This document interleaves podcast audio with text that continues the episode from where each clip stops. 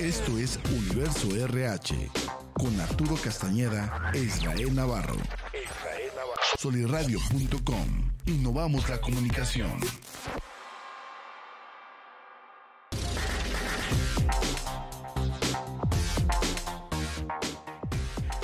Hola, ¿qué tal? Me encuentro muy contento como siempre en un episodio más de su podcast Universo RH producido por soliradio.com en compañía de un excelente profesionista, alguien ultra especializado en el tema de sistemas de gestión de calidad.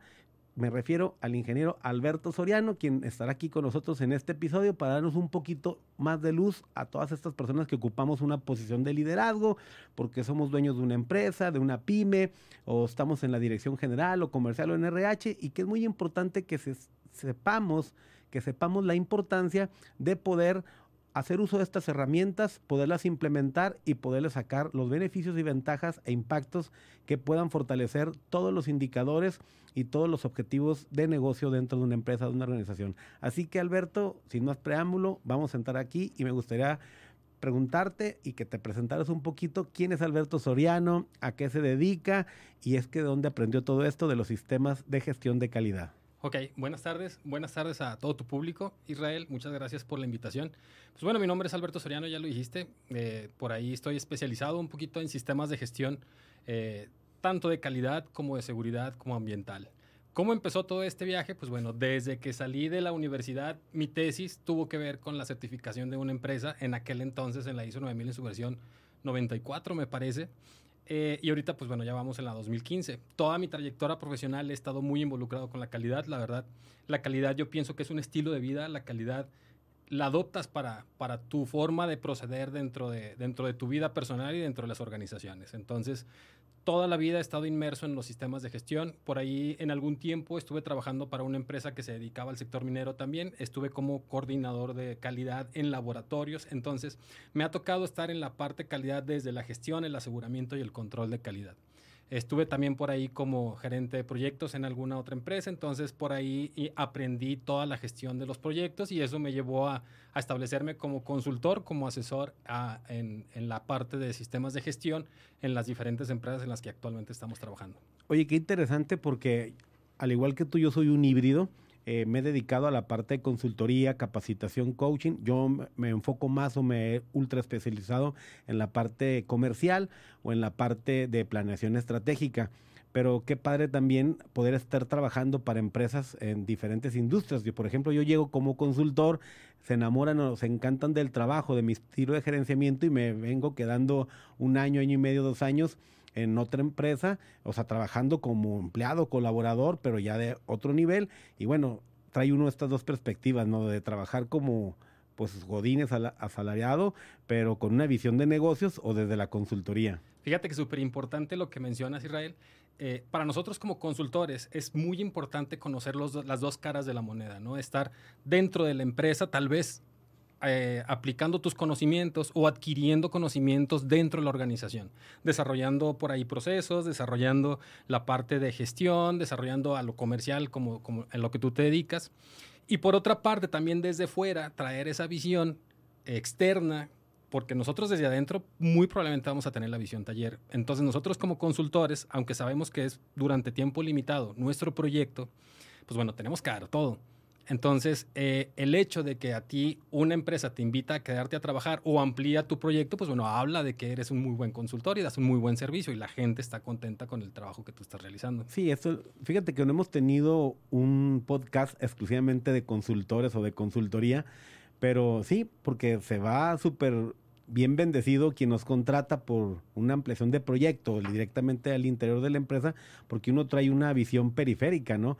En mi caso, he tenido la oportunidad de trabajar para la industria automotriz, metalmecánica, agroalimentaria, retail. Por ejemplo, el día de hoy cerré un proyecto con una empresa muy dedicada a la parte de biomédica. Entonces vas agarrando pues una visión más integral, más global, más cosmopolita, que te ayuda mucho a la hora de cuando estás adentro, así te quedes un año y medio, dos, pues ayuda mucho a enriquecer esos procesos, políticas, estándares que, implementa uno. La versatilidad que tienes que tener como consultor es muy importante. Fíjate, estamos en una región que es muy metalmecánica, ¿no? Estamos en una región que está muy especializada en la parte de soldadura. Y aparte, vemos la agroindustria también. Y la parte de lácteos, la parte alimentaria. Agroalimentaria. Agroalimentaria. Entonces, y pues bueno, nos estamos estrenando en la parte automotriz. Entonces, nosotros tenemos que estar en constante movimiento, en constante aprendizaje para poder ofrecer a nuestros clientes un muy buen servicio. Fíjate que no has, no has realizado un, un podcast de consultores, pero deberías. Es, apasionante el tema, es apasionante eh, conocer la perspectiva de las demás personas que se dedican a lo mismo y ver cómo, cómo, cómo ellos van aportando a las organizaciones y las organizaciones van aportando su expertise para poder nosotros más adelante ofrecer a otra empresa lo que hemos aprendido. Entonces está bastante interesante. Sí, fíjate, por ejemplo, me acaban de hablar la semana pasada de una empresa de minería de perforación con puntas de diamante que es de Sudáfrica y desde allá le mandan unos requisitos porque quieren implementar un programa de entrenamiento de coaching de alto nivel para ejecutivos. Eh, y bueno, uno es consultor, pero yo lo que quiero hacer en este podcast es que hablen los consultores, pero cómo hacer el entregable, o sea, cómo hacer la presentación para que te den el proyecto y una vez acreditado, cómo correr ese ese proyecto a través de una serie de entregables y luego cómo poder evaluar los resultados. Porque de repente confunden capacitación con coaching o coaching, pero aquí el tema es consultoría. Y la verdad es que muchos se ostentan, pero no todos reúnen el, el ABC de un consultor como el que eres tú. Oye, Alberto, y ahorita mencionabas eh, que todo fue ligado en tu carrera por la parte del ISO 9000. O sea, los sistemas de gestión de calidad están íntimamente vinculados a normativas, a procedimientos estándares ISO 9000 o alguna otra certificación. Mira, no, no necesariamente. Hay sistemas de gestión en todas las empresas que no necesariamente tienen que establecer un estándar basado en ISO 9000. ISO 9000 es el más conocido. ISO 9000, pues bueno, sabemos eh, la historia de las ISO, que están desde 1940 y tantos, que están realizados en Ginebra, Suiza, que son 164 países los que participan en la, en la estructura del estándar que nos mandan para nosotros poder implementar en las organizaciones. La implementación del sistema de gestión tiene que ser una decisión estratégica de la empresa, ¿no? Para, para poder llevar un sistema que les lleve a culminar en un cumplimiento de objetivos. No necesariamente tiene que ser ISO 9000. ISO, ISO 9000 es, es como que el, el, el el máximo eh, representante de los sistemas de gestión, por así, por así decirlo. Puede ser certificable, puede ser no certificable, ¿no? ISO 9000 es el que más internacional está, es el que más... Eh, tiene, o sea, la gente audiblemente está más familiarizada. O sea, sabes que te, te, dicen un sistema de gestión de calidad, automáticamente piensas en ISO 9000. Ok, entonces, este tipo de sistemas, cuando entran a una organización, ¿quién lo jala? ¿Quién lo trae? ¿Quién dice lo necesitamos? Hay que usarlo, hay que implementarlo y es, es a nivel global, o sea, tiene que ser en toda la empresa o se puede hacer un proyecto o prototipo que empiece en un departamento, un área o es nada más para ciertas áreas o departamentos. qué interesante pregunta y qué bueno que me la haces. estoy, estoy encantado con esa pregunta. Desde la parte romántica, vamos a hablar la parte romántica. Sí, sí, tú aquí te estás en, confianza aquí con la audiencia. Ok, la, la parte romántica es, tiene que ser una decisión estratégica que viene desde dirección general para mejorar los procesos de la organización o para estandarizar los procesos de la organización y que le va a llevar a, final de cuentas a un sistema de mejora continua y cumplimientos de objetivos. La parte real, al menos aquí en Latinoamérica, es porque nos lo piden nuestros clientes. Eh, hay, hay, empresas que son mega empresas, que vienen transnacionales, que traen una cultura de calidad, una cultura de gestión muy, muy importante que piden que sus proveedores o las plantas periféricas que se establecen alrededor de ellas tengan un sistema de gestión. Entonces, por ahí muy probablemente puede que venga de un director comercial, porque él quiere venderle a alguien más. Y él quiere venderle a esa empresa que le está pidiendo que esté o no perder esa cuenta. o no perder esa cuenta que a final de cuentas le va a pedir que esté con un sistema de gestión. Entonces, muy probablemente puede que venga de una, de una decisión meramente comercial puede ser una decisión que venga meramente del área de recursos humanos para mejorar sus procesos o puede ser y debería de ser que sea de una decisión estratégica que venga de dirección comercial, de dirección general, perdón por ahí ya estaríamos hablando que es alguien más vanguardista, más progresista, de avanzada, que ve el pues futuro y que es una decisión verdaderamente proactiva, estratégica. Pero realmente, seamos honestos, en México, Latinoamérica y Mexican Curios, aquí, aquí en nuestro terruño natal, muchos responden a una exigencia de un cliente que van a perder o, o que quieren atrapar, porque me ha pasado y les digo, oye, pero tú me quieres meter en un torbellino por tal de cumplir, en donde Sí. el que voy a hacer un desmadre, un Sí. cagadero, un entregable muy feo, y a mí no me interesa, déjame tú.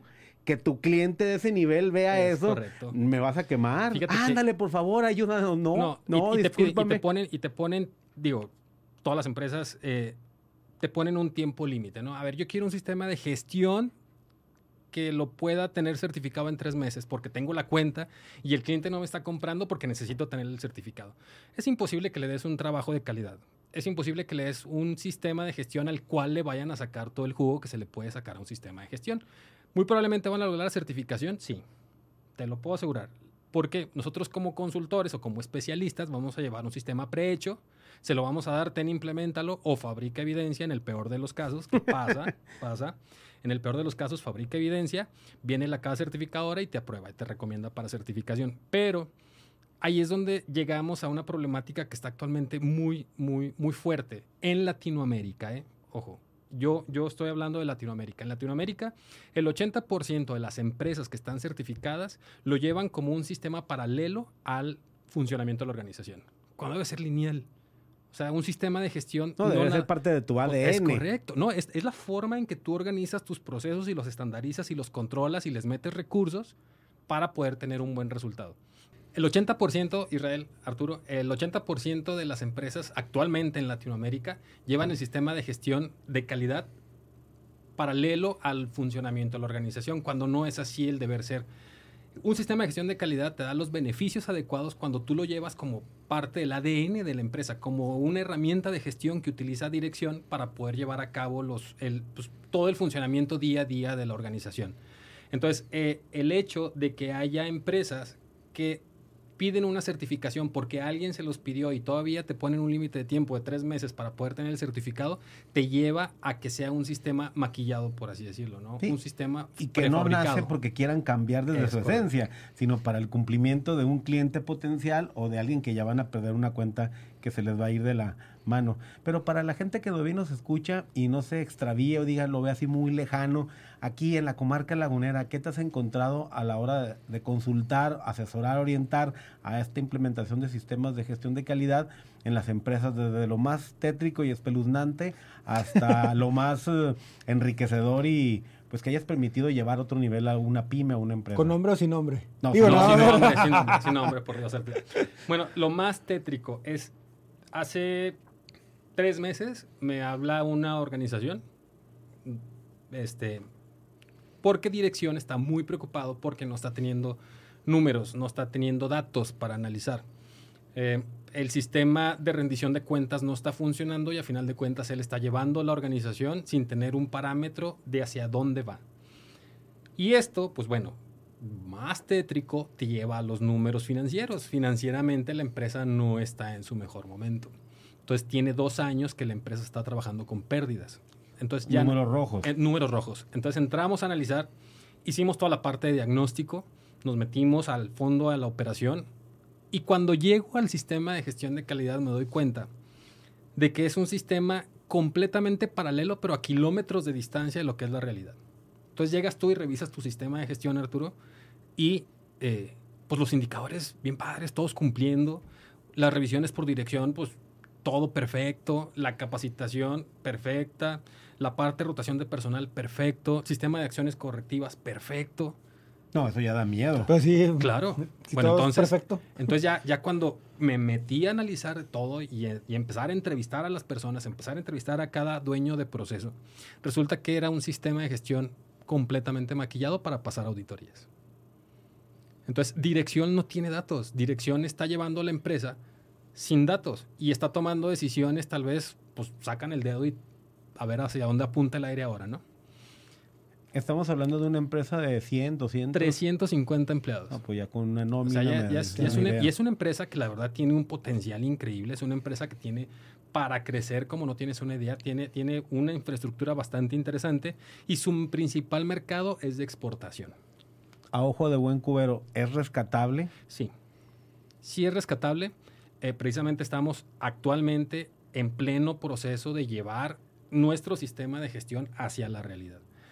A mí no me interesa y es parte de lo que yo platicaba con dirección. A mí no me interesa que venga el auditor y me levante acciones correctivas. Al contrario, es lo mejor que me puede pasar. ¿Por qué? Porque me está señalando mis errores y voy a poder establecer acciones de mejora y voy a poder establecer eh, mi plan de, de mejora que me va a llevar a tener un mejor resultado.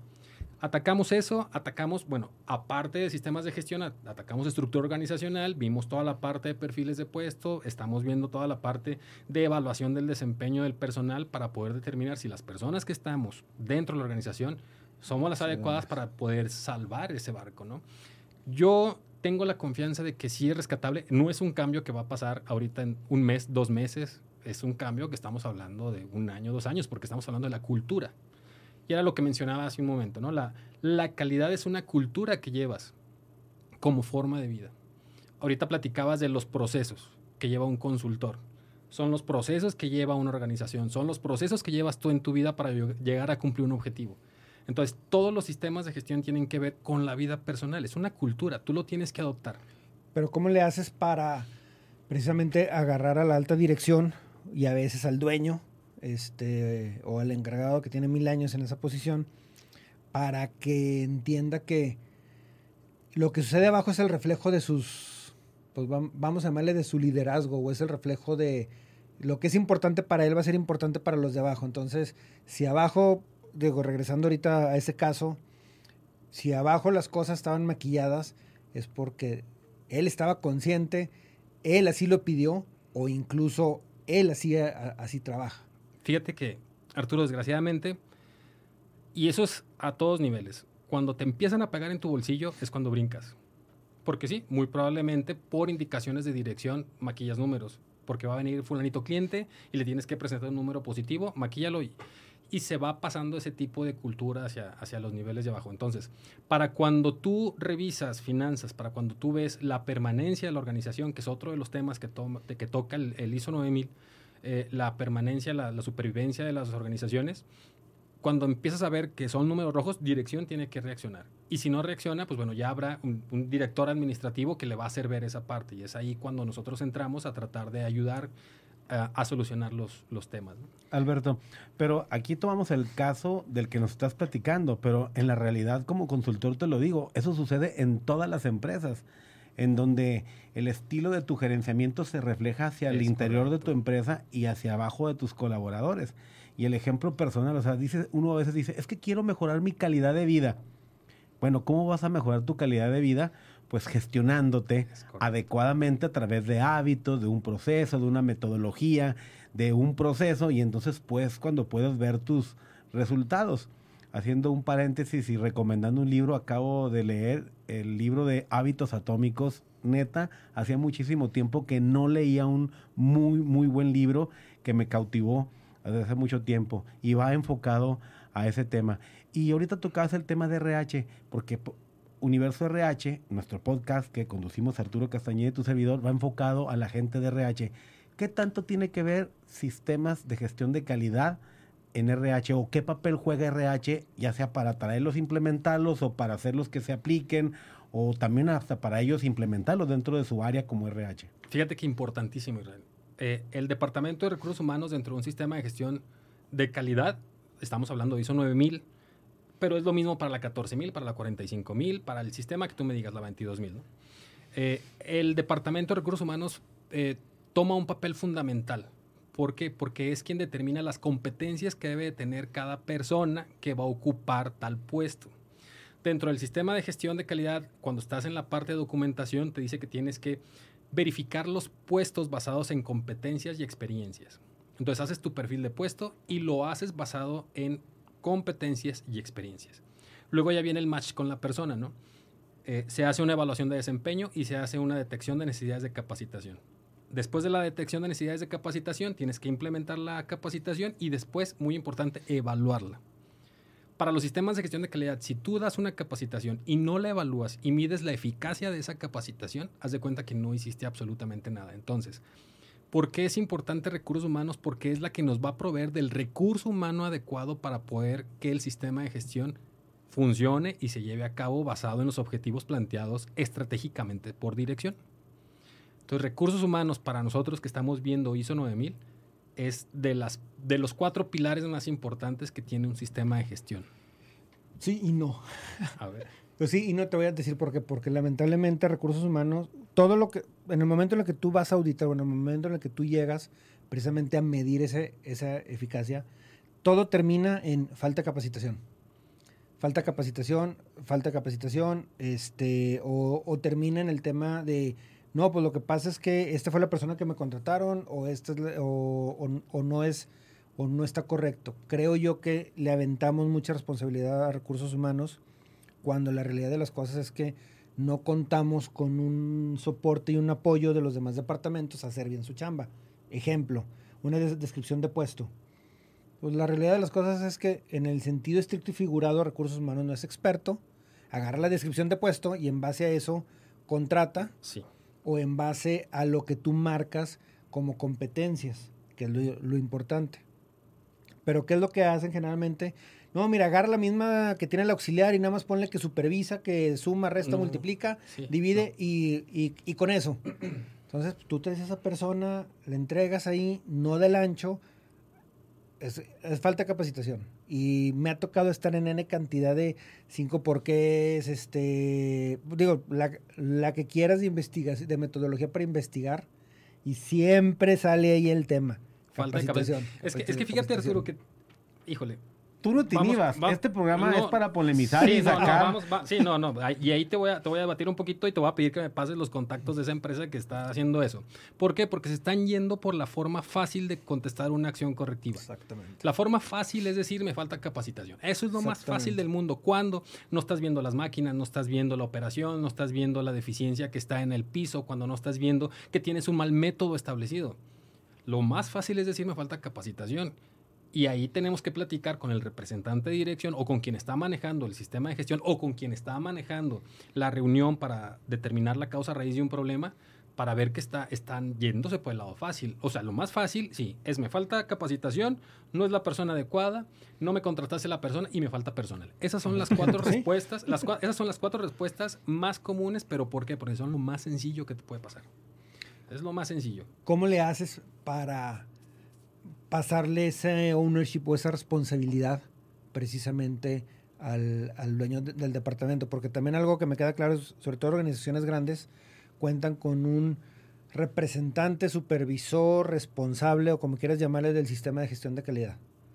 Y se supone que él coordina y tiene un grupo de auditores internos y hacen todo el rollo para darle seguimiento este, y que ese sistema siga vivo. Pero ¿cómo le haces para transferirle ahora esa responsabilidad y decirle al encargado del sistema de calidad, güey, tu responsabilidad, no lo hiciste o simplemente te estás, este, te estás saliendo del, ahora sí que del, del guacalo, de la redila. ver, ¿Cómo, al- algo- cómo se lo transfieres? Algo muy importante que tenemos que hacer desde que estamos trabajando en la implementación y era por, por lo que te decía de la importancia de no tener sistemas prehechos. El involucramiento de todo el personal desde que estás diseñando tu sistema de gestión de calidad es primordial. Ojo, existe un representante de dirección o un responsable del sistema de gestión de calidad, pero él no es el responsable del funcionamiento de los procesos. Él no es el responsable de que tú como recursos humanos me traigas a la persona adecuada o de que el perfil de puesto esté hecho de manera correcta. O de- Él no es el responsable. Él lo único que hace es administrar el sistema de gestión de calidad. El responsable de cada proceso es el dueño del proceso. Y nosotros cuando estamos implementando un sistema de gestión de calidad tenemos que subirlos al tren. Y tenemos que, dirección nos tiene que dar la pauta y el recurso necesario y el empoderamiento para que todo mundo atienda al sistema de gestión de calidad. Y eso es lo difícil que nos estamos topando ahorita en las organizaciones y por eso es que lo llevan paralelo.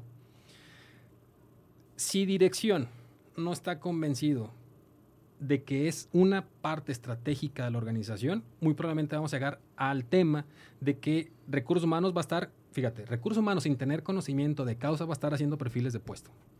¿Y qué va a pasar? Los va a hacer mal. Porque vamos a hablar de una soldadura, ¿no? Tú no sabes, tú como recursos humanos probablemente no sepas las posiciones de la soldadura, no sabes el tipo de soldaduras, no sabes Sí, o sea, si es TIC, si es MIX, si es correcto. Entonces, y no tienes por qué saberlo, porque para eso tienes un dueño de proceso. Entonces, ¿cómo le vamos a hacer para trabajar en equipo? Y es la palabra clave, ¿no? Y el concepto clave de todo sistema de gestión de calidad, tienes que trabajar en equipo. Si no estamos haciendo las cosas en equipo, muy probablemente no vamos a tener un muy buen resultado. me voy dos pasos atrás. Recursos humanos forma parte del equipo, tiene que ser el, pues vamos a llamarle, tiene que ayudar a facilitar esa comunicación entre todos los departamentos, pero tiene también que asegurarse que la responsabilidad recaiga sobre cada dueño de proceso, cada dueño de departamento.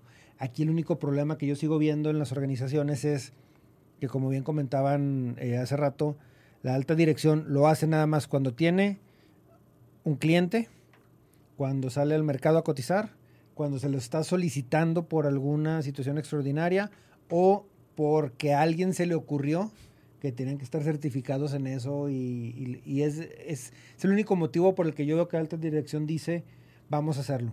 De ahí en más, creo yo que siguen enfocados con vende, produce. Vende, produce, vende, produce, vende, produce. Y... Tenemos, tenemos desgraciadamente, o afortunadamente, no sé cómo mencionarlo, tenemos muy clavado que el objetivo de toda organización es ganar lana. Y estamos aquí para ganar lana. Y todo el mundo viene a ganar lana. Pero en la medida en que tú o nosotros como consultores o el encargado del sistema de gestión de calidad o quien sea que se haya convencido de, de, adoptar un sistema de gestión de calidad le venda la idea a dirección de todos los beneficios que conlleva tener un sistema de gestión, dentro de esos beneficios te puedo llamar, te puedo nombrar la rentabilidad, que se va a mejorar por los precios de la no calidad que vas a quitar, ¿no?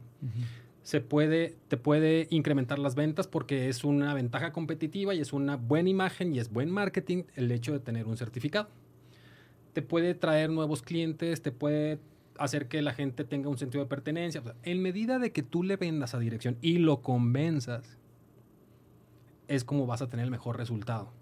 Si tú tienes a una dirección que no está convencida y nada más es por cubrir un requisito, muy probablemente vamos a llegar al resultado en el que estamos ahorita.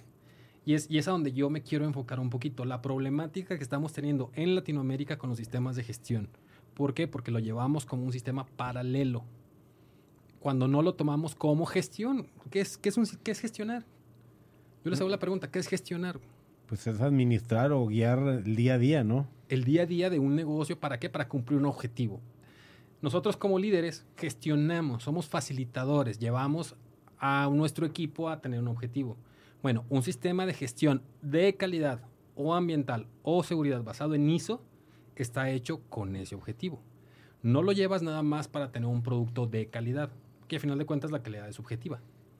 Lo que es calidad para mí puede que no sea calidad para ti.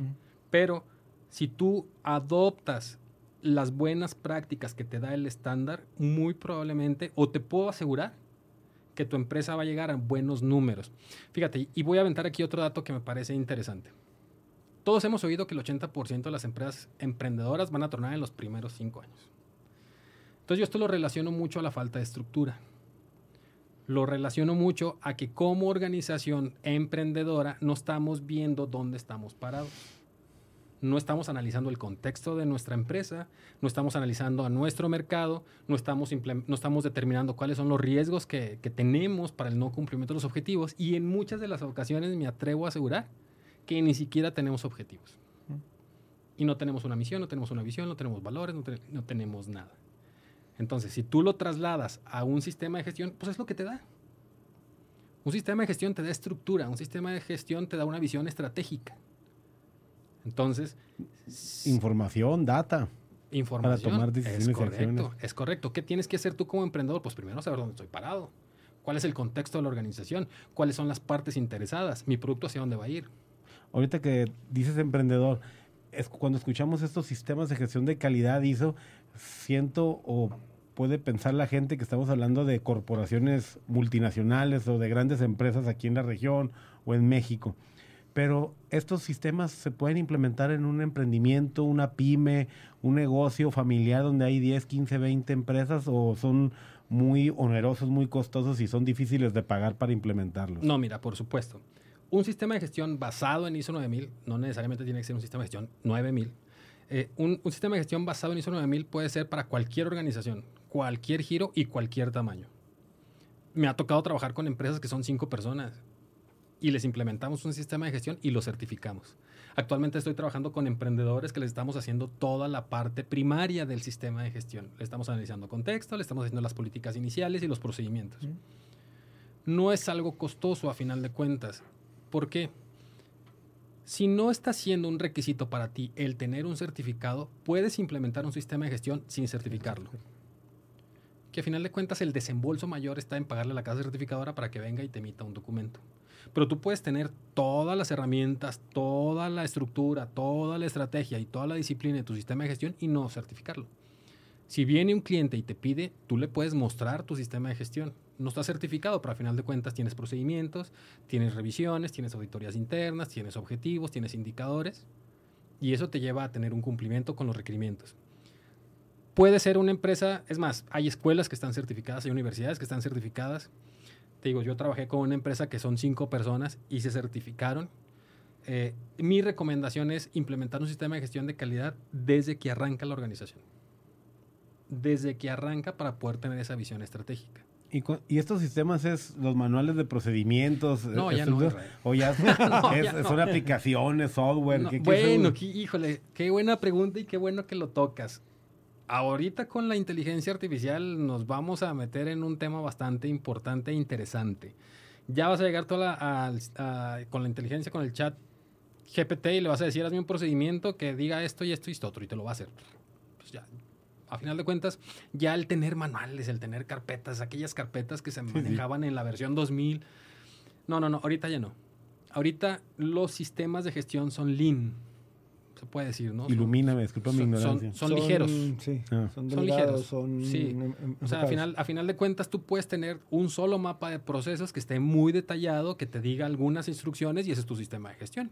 Y si lo estás llevando a cabo con que me, con que me des evidencia de que sí estás haciendo lo que dice ahí, con eso es más que suficiente. Puedes tener un, un procedimiento en la nube, puedes tener un procedimiento hablado, puedes tener un procedimiento en un post-it, puedes tener un procedimiento. Si tú lo declaras así y lo estás llevando a cabo y me demuestras que ese sistema está siendo eficaz, pasa. Ahora, el, problema va a estar en, y es cierto, eh, se nos está haciendo muy fácil tener todo en la nube, se nos está haciendo muy fácil tener todo en una tableta, usar el chat GPT. El problema que yo veo es que cada vez tenemos menor capacidad de análisis. Es correcto. Y ahí es donde también se viene la bronca porque entran los nuevos, les tienes que explicar a su nivel, eh, ellos lo ven siempre la manera de hacer las cosas más fáciles, se los van brincando y cuando queremos eh, jararles la rienda o queremos en- en- eh, hacerlos que entiendan el por qué, para ellos es no. ¿Para Bueno, qué? ese, ese- ese riesgo es inherente a los sistemas de gestión y lo tienes que tener declarado en tu matriz de, de riesgos y oportunidades. Aquí lo interesante es qué están haciendo las organizaciones para poder mitigar ese riesgo. Bueno, más, más bien es qué está haciendo la organización para atacar esos riesgos, porque que sí, si bien es cierto hay unas matrices muy complicadas o muy sencillas de riesgos, pero a final de cuentas riesgos, pero qué están haciendo para eliminarlos de raíz, porque yo sigo viendo que cada vez es nada más la manera en la que lo estás resolviendo, lo estás cubriendo ahorita sí, por encimita, pero no te vas a la causa raíz. Y lamentablemente las causas raíces te generan dinero porque es cambio de maquinaria, cambio de proceso, cambio a veces incluso de estructura, pero la- preferimos como mexicanos, lamentablemente. Decir nos falta capacitación. Sí, sí, sí, simplemente Sí, decir, ¿sabes que Lo voy a sí, sí. parchar, lo voy, lo voy parchando, lo voy Sí, sí. parchando y así me la llevo. Oye, ahorita que decías de eliminar, extirpar, exterminar, creo que fue, así fue, Sí. me escuché, Arturo. Dirección General está convencida y sabe que no es que quiere, es que se debe hacer ya. Y muchas personas se quieren involucrar, pero al final de cuentas es una mentalidad el querer tener una calidad de un sistema y tiene que ver mucho con la cultura corporativa, la cultura organizacional y te vas a enfrentar el consultor con esta gente de- retrógrada, arcaica, nefasta que no quiere y no lo va a permitir. Hay que apretarle las tuercas, hay que dejarles caer el marro, hay que exterminarlos, extirparlos, aniquilarlos. Bueno, no. ¿Qué, qué hay que hacer? Porque si ya dirección dice, esto se hace y se hace porque tiene que haber un ACDC, un antes y un después, ¿cómo manejar y sortear a esta gente que sabes que no va a ser fácil? Bueno, no, no se trata de exterminar, ¿eh? porque luego van a, van a decir mis, amigos, mis amigos que nos van a, que nos van a contratar van próximamente van a decir, oye, pues este va a venir a hacer No, no, limpia. eso me es- ensucié es- yo la boca. No es, no es- no te nuestra función. Pero, pero, pero, espérame, haciendo un paréntesis. Pero es cierto, ¿eh? O sea, es cierto que a veces tienes que hacer una, claro. este, una reorganización. Reestructura, vamos una a, reestructura, vamos a decir, una reorganización. poniendo- sí, sí, a veces tienes que hacerlo. Sí. Bueno, ya cuando yo soy de la idea de que haces la reestructura, ya que tomaste todos los posibles caminos que puedes llegar a tomar. Y estamos hablando de capacitación, estamos hablando de a lo mejor un, buen coacheo en cuestión de, gestión del cambio, o, o- o vamos a ver, o sea, tienes, tienes que ver cuáles son todos los pasos a seguir para llegar a, un, a una determinación de que sí vamos a sacarlo, ¿no? o si vamos a cambiarlo. Híjole, a lo mejor voy a, voy a, voy a sonar un poquito drástico, pero también soy de la idea que tienes que de repente estrujar al equipo para ver si reacciona. Si tú, es como las manzanas, si tú tienes una manzana que está podrida y la pones cerca de las demás manzanas, se te van a podrir las demás mucho más rápido de cómo se van a podrir. Si tú ya tienes identificado cuál es el elemento que está poniendo resistencia al cambio, tiene mala actitud, no está cooperando para, para, para que las cosas se lleven a cabo, no se quiso subir al tren del sistema de gestión, ti- tiene No cree, no está convencido. no cree, no está convencido, pues bueno, a lo mejor ahí con dolor de mi corazón, pero tal vez sí es necesario un cambio. Y las organizaciones, en ese aspecto considero que sí debemos de ser fríos. Mira, un directivo y un dueño que te escuche en este podcast no se va a molestar con eso. Yo creo que el que se molestaría sería el que van a correr. Al que van a correr. Sí. Es que, es que lo, tienes, lo tienes que hacer y en muchas de las ocasiones, todo lo, al hacer un estrujón dentro de la organización de esa forma, los demás van a reaccionar de manera positiva o de manera negativa. Tienes que tener también las dos. No, sí, como consultor hay que tener mucho tacto, mucha mano izquierda, saber inteligencia emocional, Es PNL, correcto, saber es correcto. vender el proyecto. Sí, claro, mucha comunicación asertiva y efectiva. Sí, pero volvemos al punto. Si tienes estructura y si tienes procesos y procedimientos, tienes un seguimiento, tienes evaluaciones trimestrales, semestrales, anuales, y tienes suficiente papelería para demostrar y para de- decir, ¿sabes qué? Estos miembros del equipo no están Sí, funcionando. no es porque me cayeron mal. Ándale, ya se les dio la capacitación, ya se les dio un acompañamiento y de todas maneras no están funcionando. Hay organizaciones que dicen, bueno, vamos a buscar dónde los acomodamos y hay or- organizaciones que sí dicen, ¿sabes qué? Pues ya no hay para dónde. Ya vamos a tomar otras decisiones. Y Sí, no, cualquiera y de yo las creo dos que la opciones gen- es, es muy válida. Y me imagino que hay tiempos también de salvedad, ¿no? Es decir, muchachos, viene un proceso de cambio, de implementación, tenemos tres, cuatro, seis meses, un año para mm, adecuarnos, cambiar. O sea, sí entiendo, no vas a llegar con la espada desenvainada. Pero fíjate, eh, y tú corrígeme, no sé qué tanto sea un sistema de gestión de calidad, pero muchas áreas comerciales que implementan, brincan del Excel o su tablita dinámica a un CRM o un RP para llevar controles. Pero, pues, ¿qué ganas con tener todo ese software o ese sistema o ese cambio si el cabrón del vendedor, nomás por sus, ya sabes qué, No quiere capturar y no lo quiere alimentar? Y Y, ahí, y ahí bien decía mi amigo, colega, hermano, el Arturo, que tiene mucho que ver con el estilo del gerenciamiento, donde cómo puede ser posible que no los alinees y digas, a ver, Rey, parte de tus funciones y de tu actividad y tus indicadores es que me captures porque yo ocupo esa información. Y el vendedor se siente dueño de esa información y muchos hasta se largan con ella en su USB o en su Excel y se te convierten en tu competencia. Entonces, Sí. ahí que hay que hacer con los geren- gerentes que pues no hacen que las cosas suceden de implementar el Híjole, pues lo- o los preparas o lo cambias. Ojo, si no está haciendo que las cosas sucedan, entonces ¿para qué lo tienes como gerente? Es la persona. Y aquí es donde entran las evaluaciones de desempeño y aquí es donde entra la retroalimentación y todos los ejercicios que sabemos que llevan a cabo los de recursos humanos, ¿no? Entonces, y ahí ya te toca evaluar, ¿es la persona adecuada? Lo empoderé. Y yo como director también lo empoderé de manera correcta, le di las herramientas correctas y si no, pues bueno, vamos a ver qué hacemos con esa persona. Pero si tú como gerente no estás haciendo que las cosas sucedan, no estás gerenciando. Nada más. Entonces, ¿para qué estás? sí porque nada más me ha pasado dos casos no me han pasado muchos, Muchos. casos hablando comercialmente hablando. Pero hay dos cosas. Me doy cuenta que implementaron pero los proveedores nunca jamás capacitaron y entrenaron de cómo moverle a esos fierros y conocer el sistema y pues el pobre vendedor no sabe y también el gerente se le fueron las cabras o no trae al proveedor, no sabe la letra chiquita que tiene derecho a consultoría, capacitación, todo y dice, ah, mira, no sabía, a ver, tráete el contrato y ahí lo solucionamos. Pero hay veces que no, los vendedores sí los capacitaron el proveedor del software, conocen todo. Es no. No, es que no quieren los muchachos. Y ya, ya ni me enojan los vendedores.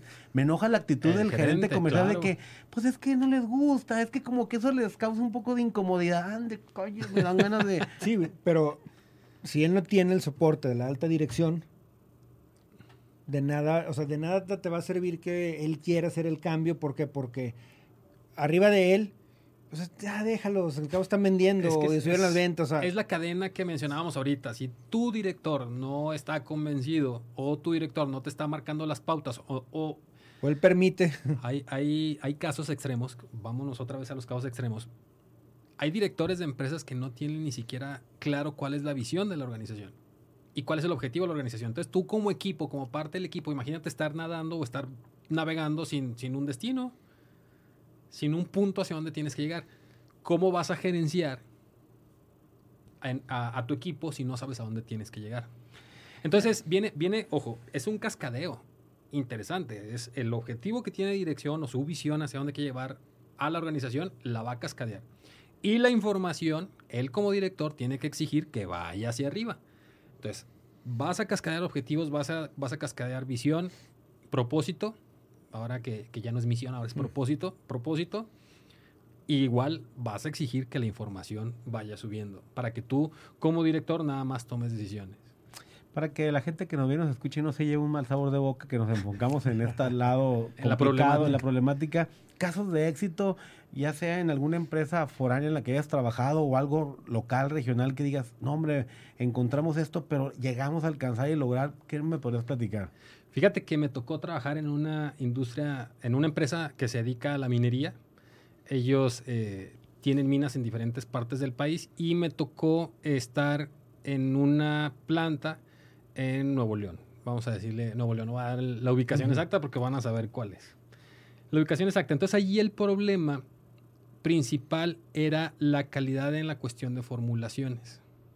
Y vamos otra vez a lo mismo. Era, tenían procedimientos, a lo que decía Arturo ahorita, gente nueva que se los brinca para poder acortar caminos. Entonces, entonces lo que hicimos fue hacer la auditoría, detectamos cuál era, cuál era el problema, se aplicaron las acciones y a final de cuentas, a la vuelta de un año, la empresa había recuperado su calidad, sus clientes y su rentabilidad subió al 40%. Uy, es mucho. ¿En Así, así- o en así te lo pongo. Al 40%. 40%. Así te lo pongo. O sea, a ese grado, a ese grado de importancia tienen los sistemas de gestión y respetar los estándares que tenemos. Por algo existen.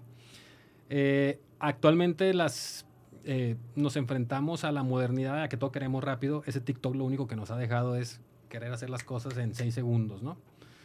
Eh, tenemos que trabajar mucho en la parte conciencia de las personas. En, hacerles entender que existe esto es por algo.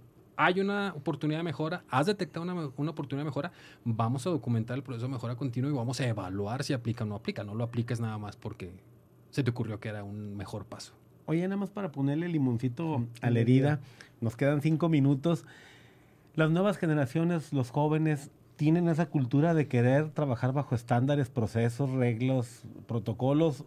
¿Son moldeables o está cabrón?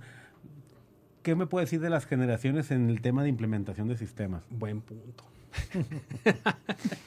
Tocaste un tema, híjole, un poquito... Que Arturo y yo ya estamos viejitos y somos de la vieja guardia. Pues y yo sí me imagino que somos de la misma, ¿no?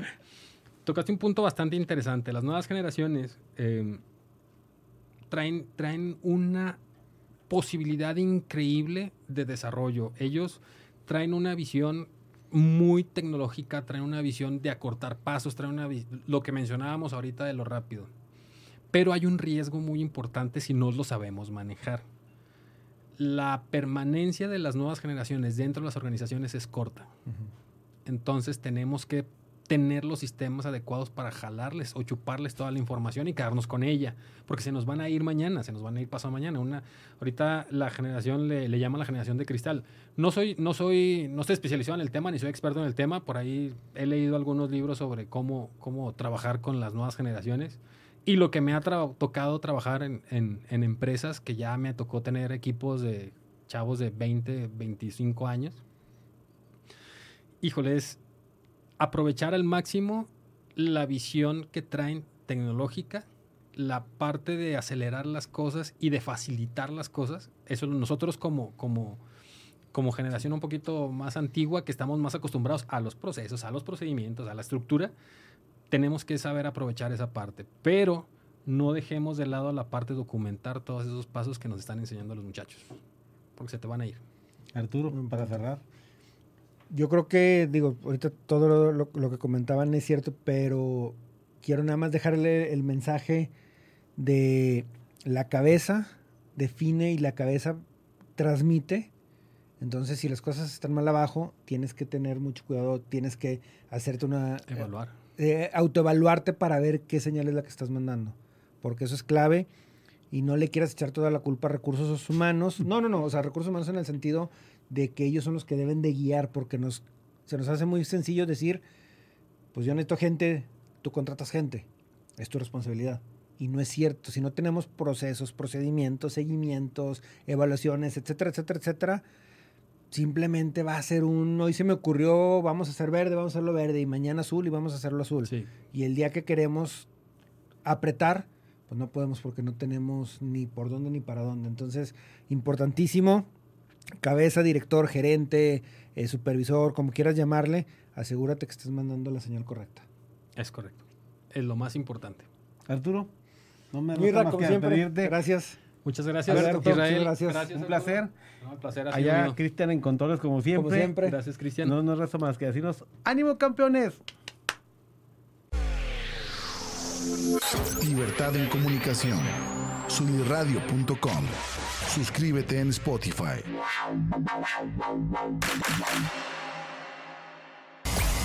Emisión de vanguardia. Sunirradio.com. Suscríbete en Spotify. Si- si- Sintoniza tus ideas. Sunirradio.com. Suscríbete en Spotify.